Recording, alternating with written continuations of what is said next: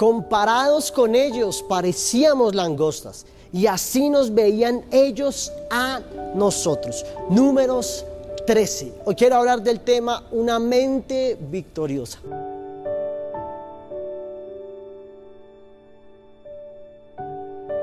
A partir de hoy, usted debe de cambiar lo que usted piensa de usted por lo que Dios piensa de usted.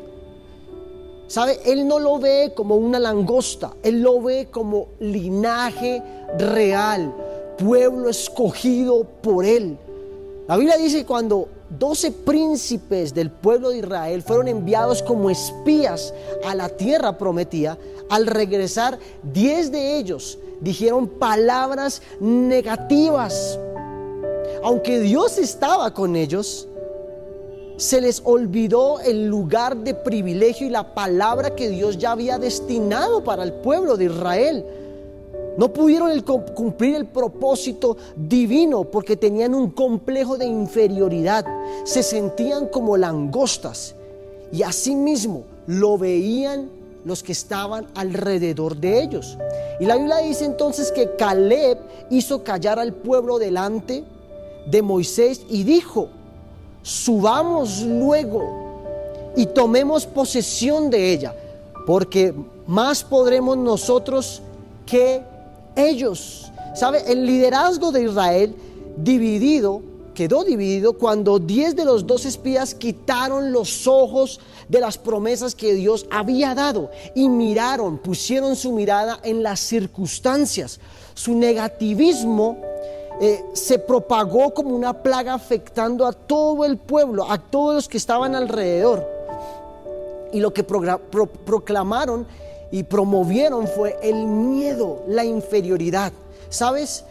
Hoy es un buen tiempo para que saques todo pensamiento incorrecto que tú mismo has creado de ti, toda limitación, todo no puedo, todo no estoy diseñado, no estoy preparado, yo no puedo, no tengo el talento, no fui diseñado.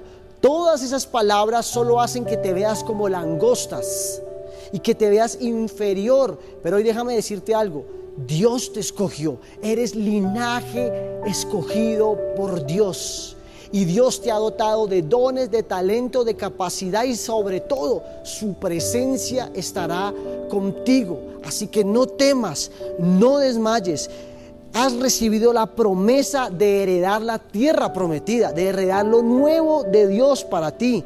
Y en el nombre de Jesús declaramos que después de haber tomado esa palabra que Dios ya ha dicho, viene una exaltación de parte del cielo para tu vida. ¿Qué tal si oramos? Padre, te damos gracias y te pedimos un espíritu diferente como el que tenía Josué y Caleb que es el espíritu de la fe, de la conquista.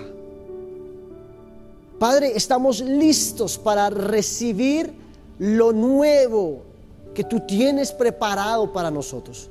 Pero nos es necesario renovar nuestra mente, sacar toda palabra ociosa, toda palabra negativa, todo lo que el mundo ha dicho de ti. Y hoy déjame decirte que no eres lo que el mundo, lo que la gente dice, eso tú no eres. Tú eres lo que Dios ha dicho.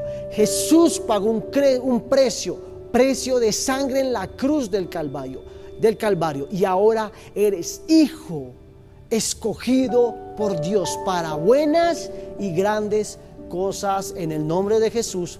Amén y amén. Bendiciones.